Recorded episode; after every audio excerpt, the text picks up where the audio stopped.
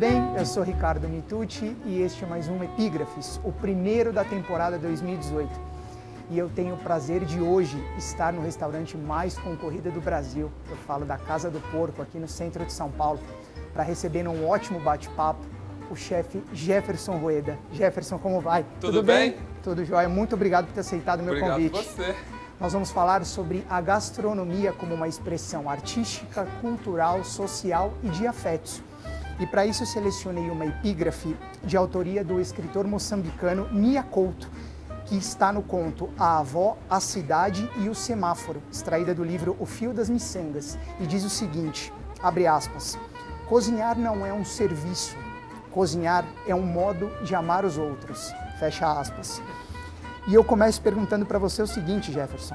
Gastronomia, a gente sabe, exige muito conhecimento, conhecimento variado e muita técnica. Onde entra o amor nessa mistura toda? Acho que em todas as partes. Eu, eu na verdade, eu, eu, eu cozinho desde, desde os sete anos de idade. Foi quando eu me interessei em falar para meu pai, pai, me ensina a fazer um arroz, um feijão.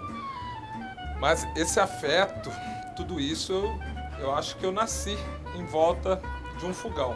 Principalmente minhas duas avós italianas então, de domingo no interior, era ir para casa da avó, famílias grandes, é assim, os mais velhos sentavam na mesa, as crianças iam colocando sentadas assim na cozinha, pratinho na mão e por afeto. Sabe aqueles almoços que virava café da tarde, sim, o café sim. da tarde voltava o que sobrava do almoço e assim era o nosso dia a dia. Legal. O Jefferson citou, o Jefferson é de São José do Rio Pardo, cidade da minha avó, cidade da minha sogra. E ele falou de afetos, e essa é uma das propostas também do nosso debate. E falando justamente sobre essa relação entre afetos e gastronomia, há diversos chefes, nutricionistas, autores especializados que falam que um bom cozinheiro é aquele que sabe preservar a memória afetiva em suas criações. Sim. Em algumas entrevistas você já disse que tem memórias afetivas relacionadas à cozinha, né? muitas inclusive. É, a escolha do porco como carro-chefe da sua culinária autoral te remete a quais memórias afetivas, Jefferson? Me remete às minhas melhores memórias afetivas, que foi essa vivência que eu tenho de São José do Rio Pardo, uhum. na cidade onde eu nasci. Essa coisa de ou na Páscoa, ou no Natal, que antigamente as pessoas não compravam tipo peru, leitão. A gente do interior só criava, né? Sim. E, por exemplo, o, o Natal a gente começava quatro, cinco dias antes, que ia pro sítio ou para casa da minha avó, que era para matar os bichos, aí matar os bichos, aí depois para temperar e depois assar e fazer tanto a ceia de Natal como a Páscoa. E eu faço, eu falo que são celebrações, né? Essa coisa de unir a família, estar junto. Então, eu vejo esse ato que era o Natal, tanto a Páscoa, mas eu vejo a colheita do milho, uhum. pegar o final de semana, ah, vamos para casa da tia, vamos colher milho. Então, a família toda reunida, ia, colhia, fazia o almoço, aí fazia bolo, fazia pamonha, curau, e no final do dia distribuía e cada um levava um pouco daquilo que foi feito o dia todo. E com o porco era a mesma coisa. A gente, meu tio sempre, ah, vamos, vamos comprar um porco. Aí comprava um porco dois, duas, três pessoas da família, engordava esse porco, aí tinha a matança do porco também. Ia para lá, matava o porco, fazia linguiça, cortava o porco, não sei o que, fazia aquele porco de, de lata, né, para guardar. Uhum. E é uma celebração, né? Sim. É uma coisa que. Com certeza. Então é toda essa memória. Essa minha, memória afetiva. Essa é memória afetiva. Legal. E até uma rápida contextualizada na epígrafe, é, a frase da epígrafe, ela foi dita durante um diálogo entre uma avó e um neto é, que viviam numa aldeia. E o neto ele ia fazer uma viagem para a cidade grande e a avó começa a perguntar: Mas quem vai cozinhar para você? Qual que é o nome do cozinheiro? Quem vai fazer a sua cama? Toda preocupada, né? E aí o, neto, diante daquelas questões todas assim inesperadas, ele faz uma reflexão né, na, na, na narrativa dele mesmo, dizendo: cozinhar é o mais privado e arriscado ato. No alimento se coloca ternura ou ódio, na panela se verte tempero ou veneno. E aí a avó arremata dizendo aquela frase, né? Cozinhar não é um serviço, cozinhar é um modo de amar os outros. E ainda falando um pouco dessa questão de, de afetos, mas já amarrando com alguns movimentos, como é o caso do slow food, que se opõe a essa tendência da padronização do alimento e defende o direito ao prazer da alimentação. Eu queria a sua opinião sobre isso, sobretudo considerando-se aí que a gente vive um momento é, de vida corrida, smartphone sempre à mão, inclusive na hora das refeições. É, a gente ainda consegue ter esse rito da refeição como algo prazeroso, é, como um meio de relações socioafetivas, como foi no passado, ou você acha que isso se perdeu, Jefferson? Eu acho que foi se perdendo, mas o nosso trabalho é resgatar isso. De que maneira? De que maneira é, é trazendo isso para a mesa do cliente. Uhum. Eu acho que não só a comida é importante na mesa, eu acho que a boa conversa na mesa, as amizades, os encontros. E a minha comida, é, novamente, eu, eu volto a dizer, a minha comida tenta te trazer para memórias afetivas sabe assim? Te trazer para momentos que você lembra com felicidade. E eu percebo que se você vai nessa linha, mais que o cara tá aqui, ele tá um pouco corrido, ou tá mexendo no telefone, chega uma hora que você garfa ele pelo, pelo estômago, assim, que ele larga, ele larga. tudo e fala. Eles, muitos vão falar comigo na cozinha. É Vai lá, me abraça, a cara, esse arroz sua fez lembrar da minha avó. Que legal. Então, eu, eu, eu, eu acho que é, é a nossa entrega, né? Uhum. É, eu acho que é se entregar realmente mesmo naquilo que você está servindo. Que antes de mais nada, a gente não pode esquecer que a, a profissão de cozinheiro, de garçom ou de maître, serviçal, né? Sim. Estamos aqui para servir, servir, as pessoas e tirar ela. Eu, eu falo assim, aqui a gente é um pouco, a gente é o psicólogo dos clientes. A partir do momento que aquela porta ali se abre, o cliente entra, a gente tem que fazer uma leitura com quem a gente está lidando e, e trazer essa felicidade. Eu acho que hoje em dia gastronomia é entretenimento, sim. E a partir do momento que o cliente deixa de ir para sua casa, sabe, sai do serviço, ah, deixa de ir para casa, quer ir para um bar ou para um restaurante ou vir aqui para casa do porco, ele quer ser feliz, ele quer se encontrar. E eu acho que é um pouquinho disso que a gente faz no dia a dia aqui. Tirar um pouco as pessoas dessa loucura, trazer ele para uma comida confortante uhum. e, e, trazer esse momento de felicidade para ele. Bacana. Acho que é um dos segredos, acho que, do sucesso da Casa do Porco. Porque Bacana. As pessoas reclamam que, que as filas são longas, mas o que eu falo que é uma experiência, né? Sim. Então, a partir do momento que a pessoa está aqui, a gente não quer que essa pessoa termine de comer e vai tomar café no vizinho. Claro. Não, a gente quer que ela desfrute, sim, do passo a passo do menu de tudo um porco que tem aqui, ou se não do momento, ele está afim só de comer uma panceta, tomar uma cachaça, mas curtir os amigos. Sim. Eu acho que isso que é válido. Bacana. Um outro tradicional recorte da gastronomia, Jefferson, é o vínculo entre cozinha e cultura, sendo a culinária um tipo importante de manifestação sociocultural. Em 2015 até houve um evento aqui em São Paulo, né, o Gastronomia é Cultura que se come. Sendo o Brasil o país tão grande, com culturas tão distintas dentro de um mesmo território, qual a verdadeira marca cultural da nossa gastronomia, na sua opinião? A nossa marca cultural? É. Nosso país é riquíssimo ingredientes. Né? Eu vejo que cada região tem, tem meia dúzia de ingredientes né? que, que representa aquele estado. E basicamente eu vejo que é, esse é o símbolo de, de cada região. É mostrar isso, eu acho que é um momento de se unir mais, né? porque o nosso país é muito grande, então eu falo, quando você fala ah, cozinha regional, a, a cozinha é regional brasileira, não é cozinha brasileira. Sim. Cada cozinha tem o seu encanto. E eu vejo que é um momento de nos unirmos, né? Sim. Porque eu vejo que a gastronomia ela deu um boom muito rápido. Vamos falar que foi com a abertura do mercado uhum. no, no, no, governo do Collor, que a gente começou a ter acesso a tudo que é ingrediente. Até então não chegava um arroz arbóreo no Brasil. E sendo assim, eu vejo por nosso país ser muito grande, agora é o momento também dos chefes ter esse intercâmbio. Aqui eu faço, eu tenho um programa chamado Porco Mundi, um, um encontro que eu já estou fazendo na América Latina, trazendo um pouco da cultura do porco nos países vizinhos e, e com o Brasil também. Esse ano mesmo, eu vou sair andando pelo Brasil, porque eu estou escrevendo um livro com um amigo de Minas Gerais e a gente está vendo tudo o que tem sobre o porco pelo Brasil, tanto os mitos, os mitos, as verdades, o que é certo, o que é errado. Então eu acho que é o momento de, comigo no caso do porco, é andar e trocar ideias, conceito, informações, informações uhum. técnicas. Uhum. Eu acho que esse é o momento, entendeu? É o momento a gente fazer um bom alicerce da cozinha brasileira, né? Que nada melhor do que troca de experiências, viajar pelo país tanto trazer outros chefes para o seu restaurante, a gente ir para outros restaurantes e fazer esse intercâmbio. intercâmbio. Porque uma andorinha sozinha não faz verão, né? Com certeza. E falando de cultura, qual o papel de outras culturas na formação e mudança do paladar do brasileiro até que chegássemos ao que somos hoje? Olha, aqui é uma mistura, né? Uhum. Eu falo o legal, vamos falar, vamos falar aqui da capital de São Paulo. Aqui é um polo gastronômico onde a gente encontra todas as culturas.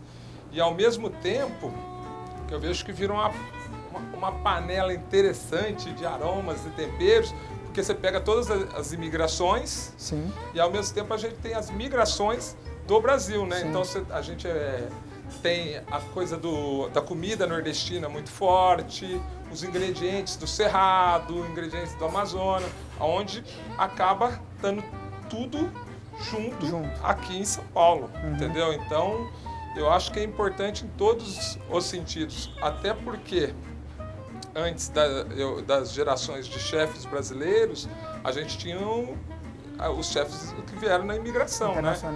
Então você pega os chefes internacionais, é o Lohan, é o Manuel Bassolé, Luciano Bosseja. Uhum. Então eu, eu vejo, quando eu quis me informar sobre gastronomia, quem você via eram esses personagens. As referências eram de fora do Brasil. Era de fora do Brasil, certo, entendeu? Certo. E hoje, o legal é que já, já temos de tudo que é lugar, né? Tanto de fora do Brasil, como de todas as regiões do Brasil.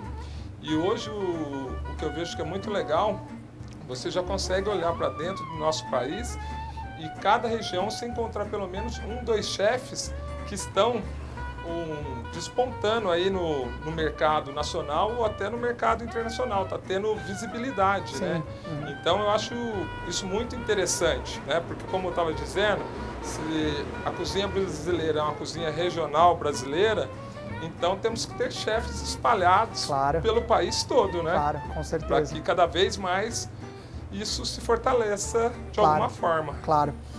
Em depoimento do documentário Comer o Quê, o chefe Alex Atala, com quem você trabalhou no início de carreira, ele deu a seguinte declaração, abre aspas, eu não entendo a cozinha como arte, mas como expressão artística. A cozinha confere ao autor a possibilidade de se expressar através da arte. Essa expressão artística é incontestável. Fecha aspas. Para você, Jefferson, em que medida a gastronomia é de fato uma expressão artística? Todos os sentidos. em todos, né? é que a gente quer surpreender o cliente desde a hora que chega até a hora que vai embora. E eu percebo assim na forma de servir, é, mexer com os sentidos do cliente, né? Você serve uma coisa fria, ao mesmo tempo aquela coisa, a hora que você põe na boca, você escuta aquele crocante no fundo do ouvido. Então, eu acho que eu, que isso é arte. Isso é arte, entendeu? Eu acho que na forma de recepcionar, na forma de, de abordar, trazer para a mesa, eu acho que tudo isso está ligado à arte, Sim. entendeu? Porque não adianta você servir a melhor comida do mundo e ao mesmo tempo você ter o garçom mais chato do mundo. Claro. Né? É preferível você ir num lugar que a comida é mais ou menos e o serviço mais ou menos, só que você fala, ah, vou dar uma chance, eu volto. Sim. Né? Então a, a gente tem que estar tá equalizado, né? Sim. Com, com esse um todo. Eu acho que tudo é fundamental. Eu, por isso, todos os dias antes de abrir o restaurante, 15 para meio-dia, a gente faz uma reunião, salão, cozinha, onde a gente fala de todos os pontos positivos e tudo aonde a gente precisa melhorar, uhum. o que aconteceu no serviço de ontem, né? quem foram os clientes, quem não é. o que precisa melhorar. Então, eu acho que isso é extremamente importante que a gente atinja essas expectativas das pessoas, né? Perfeito. E falando da gastronomia como uma expressão artística e cultural, há até alguns grupos que defendem a inclusão da gastronomia como beneficiária da Lei Rouanet, né, aquela lei que possibilita a pessoas físicas e jurídicas aplicarem parte do imposto de renda devido em cultura.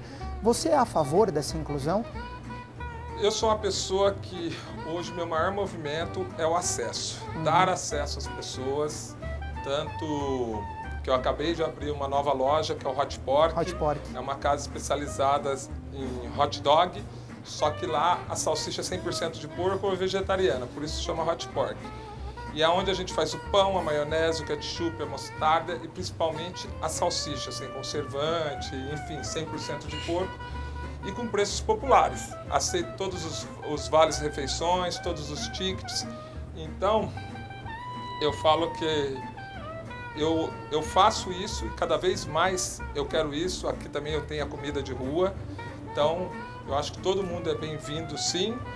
E, na verdade, eu quero ficar de inspiração, né? Para esses órgãos se inspirar no que eu faço. Eu não sou nem contra nem a favor, uhum. entendeu? Eu não, eu não quero estar tá falando de lei Rouanet, porque se eu falar que eu sou a favor, sempre tem pessoas que vão falar o contrário. Então, eu foco no que eu faço que, e, e disso que eu faço que sirva de inspirações. Perfeito. Para esses movimentos. Legal. Até pegando esse gancho, é, a gente está falando nesse caso de cozinha inclusiva, né? Que é uma Sim. filosofia de trabalho que você tem, Sim. de popularizar as técnicas, Sim. os ingredientes e facilitar o acesso à boa gastronomia com preços mais acessíveis, né? Mais baixos. Essa filosofia, inclusive, garantiu a Casa do Porco, onde a gente está gravando no ano passado, a entrada no prestigiado Guia Michelin, né? Sim. A Bíblia da gastronomia mundial na categoria Bib Gourmand, que é aquela onde se come bem a preços Sim. mais baixos, né? É, você falou de servir de inspiração. Como a gastronomia pode, num conceito mais amplo, se transformar num instrumento de equalização das diferenças sociais e quais são, na sua opinião, os papéis da indústria alimentícia e do poder público nesse sentido? Papel deles, novamente eu insisto em dizer que eu servindo de inspirações para esses órgãos também. Tá. Porque é, é, muito fácil a gente falar que o brasileiro, né, a classe baixa, a classe média, ah, o brasileiro não sabe comer. Tá. Então a gente que está fazendo essa transformação, eu sou a primeira geração, uma das primeiras gerações de chefe, cozinheiro brasileiro, sabe? Então, não é a gente que tem que também fazer parte dessa transformação? Claro. Porque é muito fácil você conseguir fazer coisas legais e querer só os 5% da pirâmide. Entendeu? Eu acho que o grande exemplo é a Casa do Porco. Eu saí de um restaurante que o meu ticket médio, um menu degustação, custava 400 reais. Aqui eu vendo o mesmo menu degustação, só muda os ingredientes, que aqui basicamente é o porco, mas custa 100 reais. Então eu vejo que é um momento de transformação e eu acredito que a gente está passando por uma transformação. Eu abri a Casa do Porco bem no auge da crise, em 2015, que as pessoas falam, ó, as pessoas iam conversar com a minha mulher e falaram, o Jefferson ficou louco. Ele quer sair de um restaurante, acabou de ganhar prêmio, não sei o quê, tá falando que vai voltar ali pro centro da cidade vai... e que vai trabalhar com uma única proteína, que é o porco, e, e vai ser um bar-restaurante, entendeu?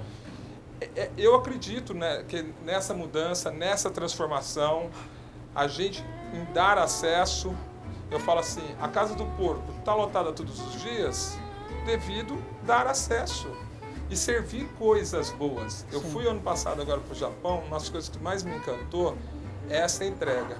Não importava se eu estava comendo uma comida de cinco reais ou sei lá, pagando 800 reais para comer uma refeição, o que mais me deixou encantado é a entrega você falava, meu, não acredito que eu estou comendo essa qualidade por cinco reais. Sim. Entendeu? Então ser justo, sabe assim?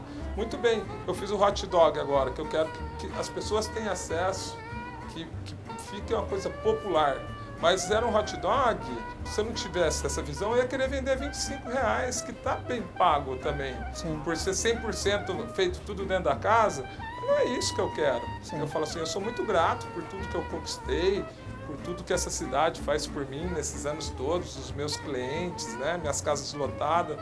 eu acho que chega um ponto também, não é só o dinheiro. Cadê essa troca, né? É devolver um É pouco devolver, para a sociedade aquilo que você recebeu. Então, cada vez mais eu quero dar acessos a esse outro público, essas outras pessoas. E que essas pessoas comem bem também. Sim, Eu acho que só assim a gente vai ter uma transformação. perfeito, legal. E para a gente encerrar, duas perguntas relacionadas a um mito aí que envolve a gastronomia e a cozinha. Você até foi é, o entrevistado da revista VIP agora de fevereiro de 2018 e nessa entrevista você declarou que a carreira de chefe é uma profissão em que todos são muito ansiosos. Sim. De onde vem toda essa ansiedade dos chefes, Jefferson? Ah, eu basicamente, se deixar, eu fico.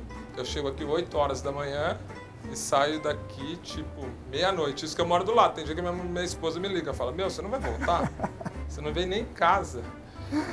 Mas eu vejo que o, o chefe de cozinha de hoje, o cozinheiro de hoje, ele não, ele não só cozinha, né?